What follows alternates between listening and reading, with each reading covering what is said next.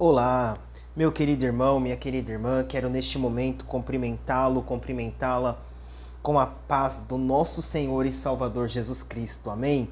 Neste momento nós vamos iniciar mais um podcast para honra e a glória do Senhor. Hoje estamos aí iniciando a nossa terceira ministração, ministração, né, da série de ministrações às sete igrejas do Apocalipse.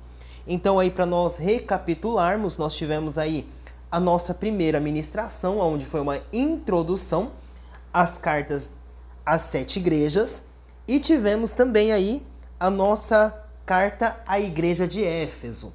Então nós já falamos um pouquinho aí sobre a igreja de Éfeso.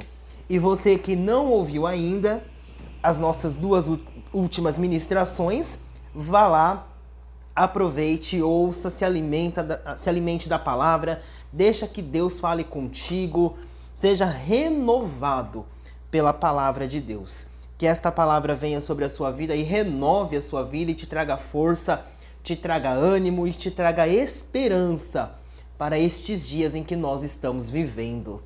E hoje nós vamos entrar então na carta à igreja de Esmirna.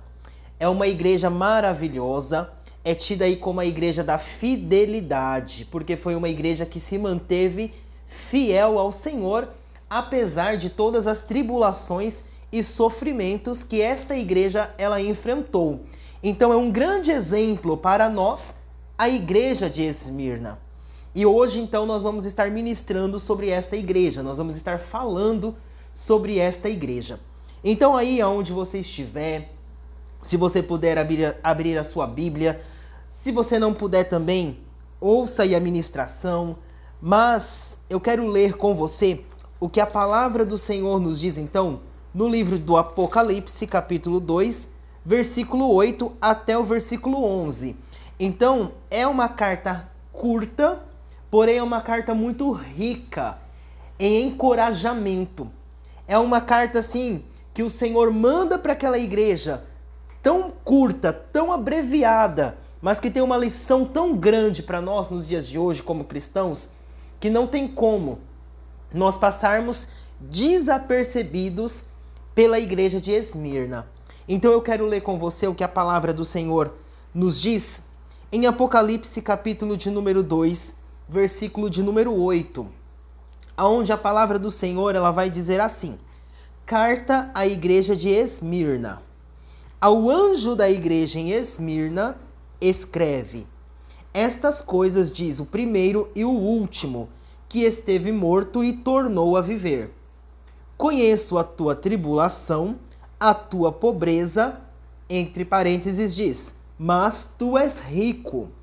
E a blasfêmia dos que a si mesmos se declaram judeus e não são, sendo antes sinagoga de Satanás não temas as coisas que tens de sofrer. Eis que o diabo está para lançar em prisão alguns dentre vós, para ser dispostos à prova, e tereis tribulação de dez dias. Sê fiel até a morte, e dar-te-ei a coroa da vida. Quem tem ouvidos, ouça o que o Espírito diz às igrejas. O vencedor de nenhum modo sofrerá o dano da segunda morte. Amém? Então nós temos aí esta carta maravilhosa, a igreja de Esmirna, que é uma carta fantástica, é uma igreja fantástica. E assim como eu me admiro eu, por esta igreja, eu creio que você também vai se admirar por esta igreja. Então nós vamos iniciar esta ministração trazendo aí alguns dados sobre a cidade de Esmirna. A cidade de Esmirna, hoje, ela é conhecida como Izmir e é a terceira maior cidade da Turquia. Então hoje esta cidade ela ainda existe e está na Turquia, sendo ali considerada a segunda maior, a terceira, desculpa, maior cidade da Turquia. E uma coisa muito interessante que nós temos a respeito da cidade de Esmirna é que ela é conhecida como a cidade que morreu e tornou a viver. Por quê? Porque em, mais ou menos em 600 antes de Cristo, ela foi destruída pelos lídios Então os lídios destruíram a cidade, porém ela foi reconstruída pelos gregos no final do século IV antes de Cristo. Por isso ela é conhecida então como a cidade que morreu, mas que tornou a reviver. Olha que interessante isto. Dentro aí também da cidade de Esmirna, nós temos aí que foram descobertos dois templos de adoração a deuses pagãos. Então em Esmirna, nós temos aí o templo de adoração a Poseidon, Poseidon aí, para quem não conhece, mas eu creio que a maioria das pessoas conhecem, é o deus grego do mar. Então era o deus que, segundo a mitologia grega, cuidava ali dos mares, era o senhor dos mares. E temos também o templo de adoração a Deméter, que é uma deusa grega da ceifa e da terra. Então esses dois templos foram encontrados ali na cidade de Esmirna. Bom, quando nós falamos do nome Esmirna, esse nome aí, ele vem da palavra mirra. Então a origem de Esmirna vem de mirra, que é um perfume que é feito aí de uma planta. E como que é feito então este perfume? Você pode perguntar, pastor, como que se faz este perfume? Para fazer este perfume, então, era necessário aí um processo de esmagamento da planta. A planta ela, ela era completamente esmagada e conforme ela era esmagada, este perfume ele saía desta planta. Então nós já aprendemos aí com esta lição por que, que a igreja de Esmirna era uma igreja considerada então por mim praticamente como uma igreja cheirosa. Por quê? Porque ela era uma igreja sofredora. Ela era uma igreja que era aí esmagada, mas ela exalava o bom perfume de Cristo. Então, Esmirna vem aí da raiz, da raiz de mirra. E aí, quando nós falamos de mirra, desse esmagamento, desse óleo, nós vamos ler aqui o que a palavra do Senhor nos diz no Evangelho de João, capítulo de número 19, versículo 39. Nós vamos ler lá no, no Evangelho de João 19, 39 o seguinte: E foi também Nicodemos, aquele que anteriormente se dirigia a Jesus de noite, levando quase 100 arretéis de um composto de mirra e aloés. Então a mirra, ela também servia para embalsamar os mortos. Então nós vemos ali que todo o contexto na cidade de Mirra, de Mirra não, desculpa, de Esmirna, ela girava em torno aí da morte. Desde a cidade ser conhecida como a cidade que morreu e tornou a viver, até a, igre a cidade ser também ter este nome de uma planta que servia ali para embalsamar os mortos. Então Jesus, ele foi ali embalsamado, mas Nicodemos, que era discípulo de Jesus, que anteriormente nós lembramos que Nicodemos foi aquele que foi de madrugada encontrar-se com Jesus e se tornou discípulo de Jesus em secreto, ele vai e compra ali e leva ali mirra e aloés para ungir e para embalsamar o corpo do Senhor. Então a mirra ela servia também para isto, para embalsamar os mortos. E os crentes, então, da cidade de Esmirna, eles eram perseguidos pelo Império Romano. Então o Império Romano ele vinha, ele perseguia os crentes daquela cidade. E além do Império Romano perseguir os crentes daquela cidade, os judeus também perseguiam os cristãos de Esmirna. Mas aí, como nós já ministramos, como nós já falamos aqui, neste contexto todo, eles ainda exalavam o bom perfume de Cristo por onde eles passavam. E assim tem que ser a igreja do Senhor. Nós temos que ser assim. Quanto mais nós passamos pela prova, quanto mais nós passamos pela luta, quanto mais nós passamos pelas dificuldades, mais o nosso perfume ele tem que brilhar. Não brilhar não, exalar. Mais o nosso perfume tem que ser sentido pelas pessoas. Então nós precisamos cultivar isto, aprender isto com a igreja de Esmirna. A prova ela vem para quê? Ela vem para que através das nossas vidas o bom perfume do Senhor exale através de nós. Que perfume tem sido exalado hoje através das nossas igrejas? Que perfume tem sido exalado hoje através das nossas vidas? Será que tem sido um bom perfume?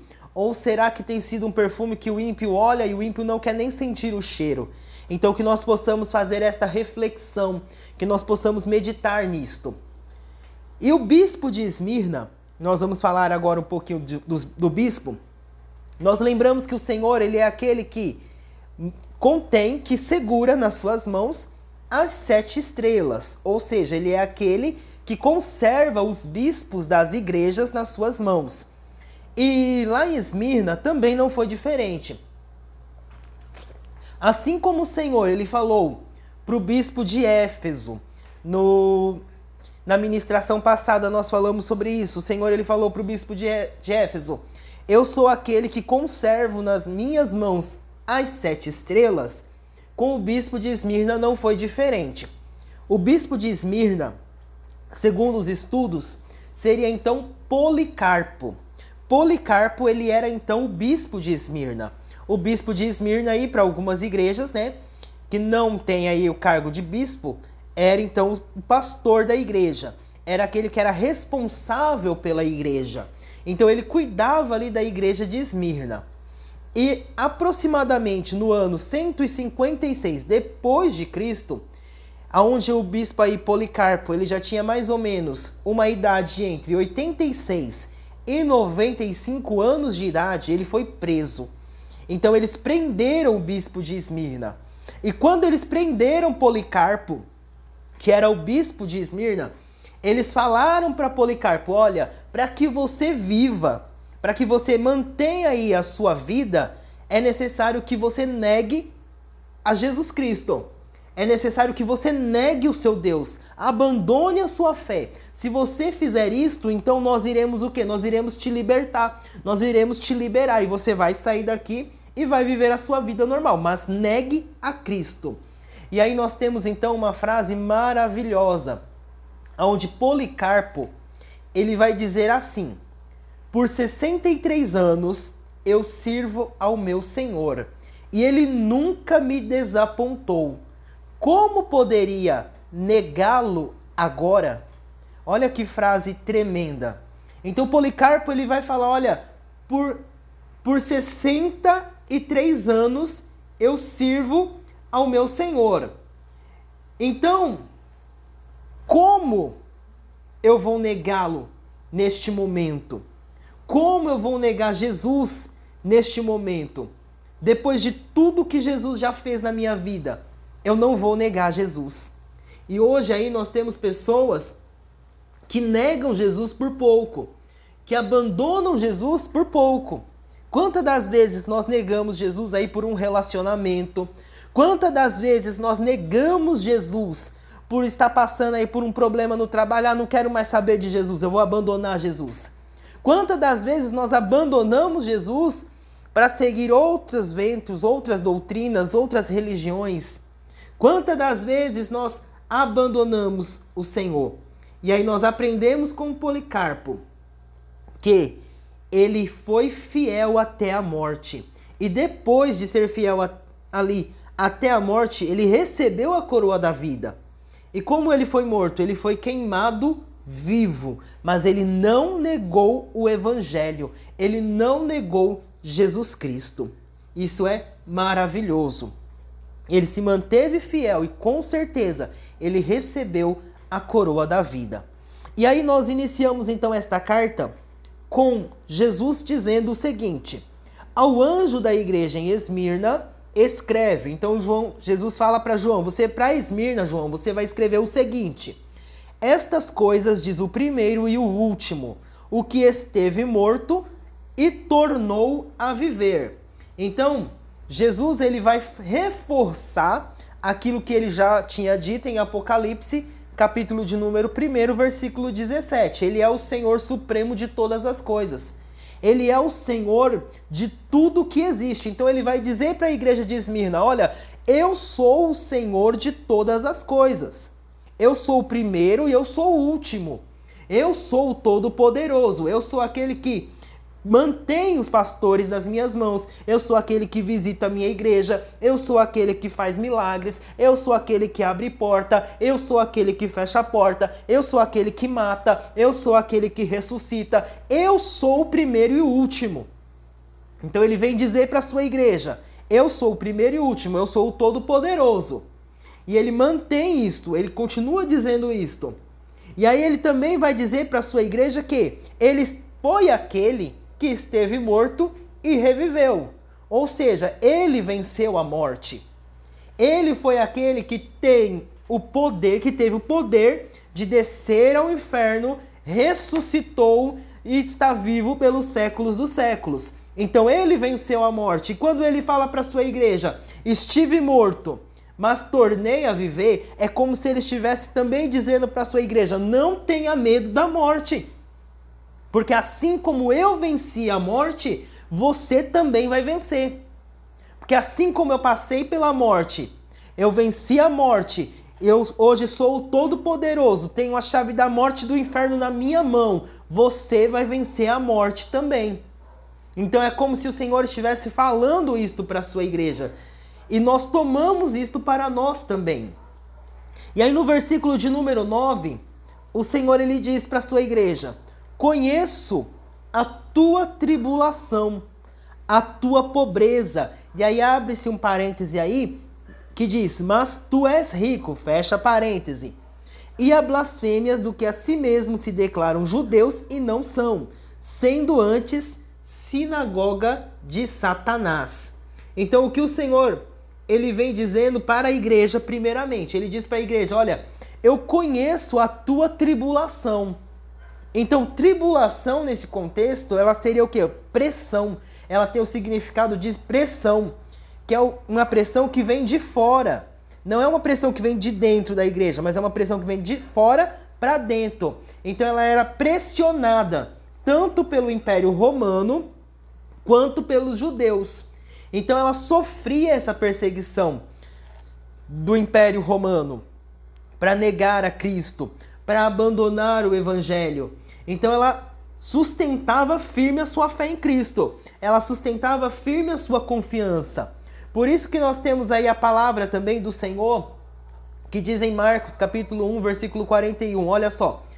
E Jesus, movido de íntima compaixão, estendeu-lhe a mão e tocou, e disse: quero ser limpo. Dentro desse contexto, nós vamos abrir então um parêntese que o Senhor, quando ele olhou para aquele homem leproso, que chegou-se diante de Jesus, prostou-se, o adorou e disse: Senhor, se tu quiseres, faz com que eu fique limpo. Jesus ele se moveu de uma compaixão tão grande que ele olhou para aquele homem e disse: Quero ser limpo. Jesus ele foi movido por uma compaixão. Então ele teve compaixão daquele homem. E dentro deste texto nós vemos que Jesus ele tem compaixão da sua igreja. Jesus ele sente uma íntima compaixão da sua igreja. Porém esta compaixão que Jesus ele sente pela sua igreja neste caso, ele não livrou a sua igreja de passar pelo que ela tinha de passar. Ele tinha sim compaixão da sua igreja, como ele tem compaixão da sua igreja. Porém, isto não fez com que ele livrasse a igreja de Esmirna das provas que ela haveria de enfrentar por amor ao seu nome. E assim é conosco também. Nós achamos que o Senhor ele não tem compaixão de nós, pelo contrário, o Senhor ele tem compaixão de nós. Porém existem provas nas nossas vidas que nós vamos ter que enfrentar, que nós vamos ter que passar. E o Senhor muitas das vezes não vai nos livrar desta prova. Só porque nós queremos que ele nos livre só porque nós queremos que Ele faça. Muitas das vezes é uma enfermidade que o Senhor nos permite passar por este momento de enfermidade, e isto não significa que o Senhor vá curar todas as enfermidades. Muitas das vezes é um momento de desemprego, onde nós passamos um período desempregado. O Senhor ele pode abrir a porta, ele pode abrir a porta, mas existem momentos que o Senhor quer com que nós aprendamos a depender dele. E neste momento ele provê tudo o que nós necessitamos. Então existem provas que nós vamos passar que o Senhor não vai nos livrar da prova. Como Deus poderia ter livrado Sadraque, Mesaque e Abednego da fornalha. Porém o Senhor não o livrou da fornalha, mas esteve dentro da fornalha com eles. Aí é diferente. E essa compaixão que Jesus sentia da igreja de Esmirna não fez com que o Senhor a livrasse do que ela haveria de passar. Dentro deste contexto ainda, nós vemos que o Senhor também diz para ela: Olha, eu conheço a tua pobreza. Ou seja, Esmirna era uma igreja pobre. Esmirna era uma igreja que materialmente ela era discriminada. Mas por que ela era discriminada? Não é porque os irmãos de Esmirna não trabalhavam. Pelo contrário, eles trabalhavam sim. Porém, o Império Romano vinha e confiscava os bens dos cristãos. Então eles tinham sim bens materiais, porém quando o Império Romano vinha, ele confiscava esses bens. Então os irmãos de Esmirna, eles perdiam os bens que eles tinham. Por isso que Jesus ele vai olhar para a igreja de Esmirna e vai falar para esta igreja: "Olha, eu conheço a tua tribulação e a tua pobreza. Eu sei que vocês são uma igreja pobre. Eu sei que vocês são uma igreja onde o Império Romano vem e leva tudo o que vocês têm. Porém, tu és rica. Tu és rica não do bem material, mas do bem espiritual. E aí entra um contraste com a igreja de Laodiceia. Por quê? Porque para a igreja de Esmirna, o Senhor ele fala: "Olha, eu conheço a tua pobreza, mas tu és rico". E para a igreja de Laodiceia, que nós veremos daqui a algumas ministrações, o Senhor diz para a igreja de Laodiceia: Você bate no seu peito e você diz: Rica sou e de nada tenho falta. E aí o Senhor vira para aquela igreja e diz: Mas tu mal sabes que é miserável, pobre, cego e nu. Olha o contraste entre as duas igrejas. Para a igreja de Esmirna, eu sei que tu és pobre, mas tu és rico. Para a igreja de Laodiceia, que bate no peito dizendo que é rica, o Senhor diz: Mas tu és pobre, miserável, cego e nu. Porque a riqueza não era material, mas sim a riqueza espiritual que aquela igreja ela tinha. E aí o Senhor ele vai dizer para a igreja: E eu também conheço a blasfêmia dos que a si mesmos se declaram judeus e não são, sendo antes sinagoga de Satanás. Então aqui nós temos o que? Aqueles judeus que descendiam realmente pelo sangue de Abraão. Eles eram descendentes de Abraão no sangue. Porém, eles não serviam a Cristo e eles perseguiam a igreja do Senhor. Eles perseguiam a igreja de Jesus. Por isso que Jesus ele vai dizer, olha, eles são judeus, eles se declaram judeus, mas na verdade eles são sinagogas de Satanás. Por quê? Porque eles perseguem o povo de Deus. Eles perseguem aqueles que vêm para anunciar o evangelho, fazendo com que isso os faça sinagoga de Satanás. Quando nós falamos sobre isso, o apóstolo Paulo, ele vai nos dizer o seguinte: em Romanos, capítulo de número 2, versículos 28 e 29. O apóstolo Paulo ele diz assim: porque não é judeu aquele que o é exteriormente, ou seja, por fora, nem a circuncisão que é exteriormente, na carne. Então nós lembramos que todo judeu ele tinha que ser circuncidado. E aqueles que se convertiam ao judaísmo também tinham que passar por essa prática. Então o apóstolo Paulo ele vai dizer: porque não é judeu aquele que o é por fora, e nem aquele que é segundo a carne, circuncidado. Mas aquele que o é interiormente. E a circuncisão é a do coração, no espírito, e não segundo a letra, cujo louvor não provém de homens, mas de Deus. Então o louvor vem de Deus. Deus olha e dá testemunho. Não importa o louvor do homem, o louvor do homem não interessa. O que interessa é o louvor que vem de Deus. Então é isso que o apóstolo Paulo ele vem nos falando dentro desse contexto, dentro desse texto aqui em Romanos 2:28. Não importa o judeu que é da carne, mas sim aquele que é no espírito, aquele que recebeu o evangelho de Jesus Cristo, foi feito povo de Deus, Porque a palavra diz que através de Jesus, nós que não éramos descendentes de Abraão, nós que não éramos dignos, nós fomos enxertados na nação de Israel. Então nós recebemos o título de filhos de Abraão pela fé e não pela circuncisão, pela carne, mas sim pela fé em Cristo Jesus. O Senhor Jesus ele vai continuar dizendo para a igreja de Esmirna: Não temas as coisas que tens de sofrer, ou seja, ela haveria de sofrer. Mas o Senhor diz: Não temas as coisas que tens de sofrer.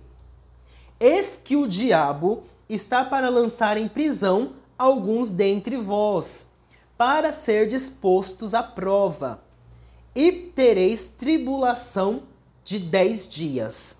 Então, dentro do contexto, nós vemos que Jesus ele diz para a sua igreja o seguinte: olha, não temas a tribulação, as coisas que vocês vão sofrer. Não tema Jesus está dando então uma palavra de encorajamento para a sua igreja. Mediante o sofrimento que aquela igreja estava passando, Jesus vem e encoraja a sua igreja. Olha, vocês estão passando por esse sofrimento, vocês estão passando por esta luta, mas não temas. Não temas o que vocês ainda vão sofrer, porque eles ainda passariam por situação pior. Então Jesus fala: "Não temas as coisas que tens de sofrer".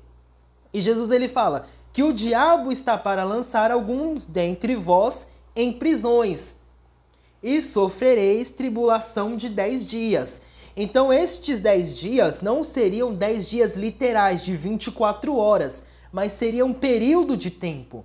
Então, o Senhor ele diz para a sua igreja: durante um período de tempo, vocês vão ter uma tribulação. Durante um período de tempo, vocês vão ser aprisionados. Durante um período de tempo, alguns de vocês vão ser mortos. Durante um período de tempo, o diabo vai pôr alguns de vocês em prisão. Mas não tenham medo. Sejam fiéis, sejam corajosos. Então o Senhor está encorajando a sua igreja. E é por isso que aí ele vem dizer o seguinte: Ser fiel até a morte, e dar-te-ei a coroa da vida. Então o Senhor ele diz para aquela igreja: olha, vocês vão ter aí esse período de tribulação de 10 dias, que, como já falei, já ministrei aqui, não é um período de dias literais de 24 horas, mas sim é um período de tempo. E ele diz: porém, sejam fiéis até a morte. Aquele que for fiel até a morte, eu vou dar a coroa da vida. Então, o que o Senhor desejava da igreja de Esmirna? O Senhor desejava a fidelidade daquela igreja. Por isso, Esmirna é conhecida como a igreja da fidelidade. Porque ela foi fiel ao Senhor. Ela foi fiel até o final. Ela não desistiu em nenhum momento. Ela não abandonou em nenhum momento a sua fé. Pelo contrário, ela permaneceu firme, mesmo sendo aprisionada, mesmo vendo alguns serem mortos, mesmo passando ali por tribulação, sendo queimados, permaneceram fiéis e não desistiram. E aí o Senhor desejava isto deles, a fidelidade. E aí o Senhor promete que se eles fossem fiéis, eles receberiam então a coroa da vida. Eles receberiam a vida eterna. Por isso que o Senhor ele diz: "O vencedor de modo algum sofrerá o dano da segunda morte". Qual, o que seria esta segunda morte?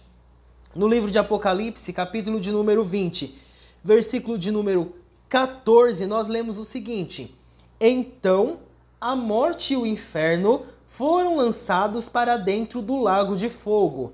Esta é a segunda morte, o lago de fogo. Então o que o Senhor Jesus ele está dizendo para a igreja, que a igreja ela receberia o galardão e ela teria a vida eterna. Quando falar vida eterna, não é a vida material, porque a vida material, sim, ela se findaria ali, ela acabaria ali, mas ela terá vida eterna, ou seja, quando o Senhor vier, quando o Senhor ressuscitar os mortos, quando o Senhor arrebatar a sua igreja, os fiéis vão ressuscitar. A palavra do Senhor diz que aqueles que morreram em Cristo ressuscitarão primeiro, depois os que estiverem vivos serão arrebatados e seremos todos transformados. Só que o que acontece? O Senhor ele promete então que o fiel ele não vai experimentar o dano da segunda morte. A segunda morte é o que? É o inferno. É o lago de fogo e enxofre. Aonde serão lançados então todos aqueles que não foram fiéis, todos aqueles que não permaneceram íntegros ao Senhor. Eles serão lançados no lago de fogo e enxofre, que é a segunda morte, onde Satanás também será lançado com os seus anjos. E a palavra do Senhor diz que esta então é a segunda morte. E nós, quanto igreja, se permanecermos fiéis, não enfrentaremos o dano da segunda morte. Quando nós falamos da igreja de Esmirna, nós falamos de uma igreja que ela não teve repreensão da parte do Senhor.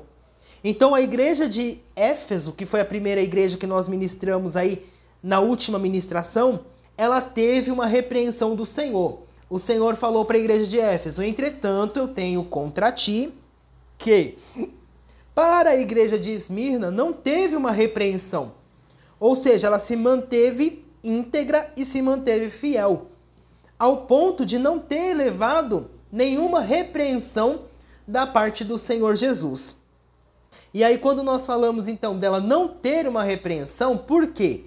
Porque ela era a igreja que passava por tribulação, ela era uma igreja que passava por provas. E aí, quando nós temos uma igreja que passa por tribulação, uma igreja que passa por provas, nós temos uma igreja de verdadeiros crentes.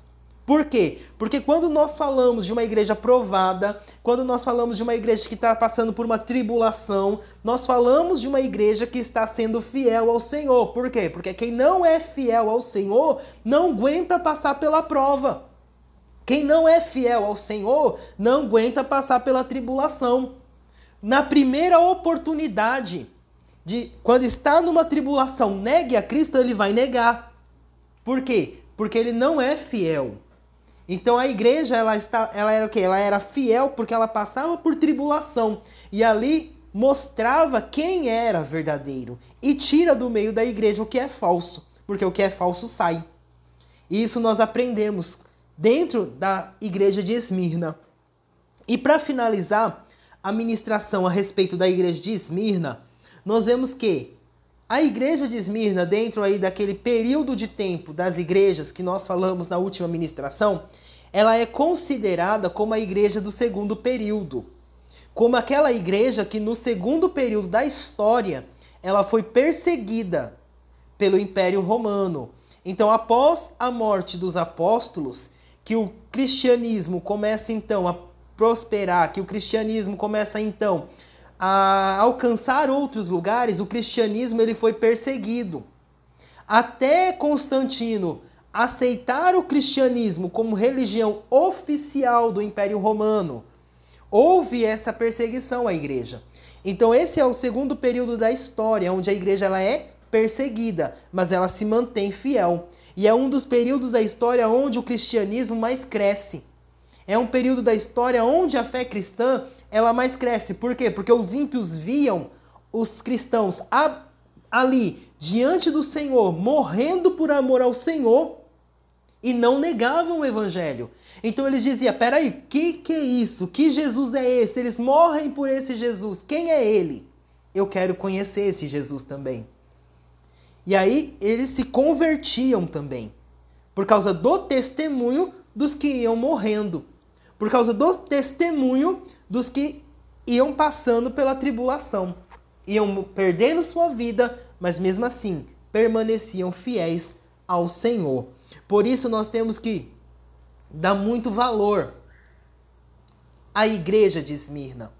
Nós temos que dar muito valor, por quê? Porque se nós estamos aqui hoje como cristãos, conhecemos o Evangelho de Jesus Cristo, foi porque pessoas deram a sua vida para que o evangelho chegasse até nós, para que o evangelho nos alcançasse. Então hoje nós finalizamos então essa ministração a respeito da igreja de Esmirna. Na próxima ministração, lembrando que serão, serão oito, nós estaremos falando sobre a igreja de Pérgamo. Senhor, nós te agradecemos por este período, te agradecemos, Senhor, por esta ministração. Que esta palavra, Senhor, que foi ministrada, ela entre nas nossas vidas, ela transforme as nossas vidas e que a cada igreja nós possamos, Senhor, aprender a ser melhores para ti.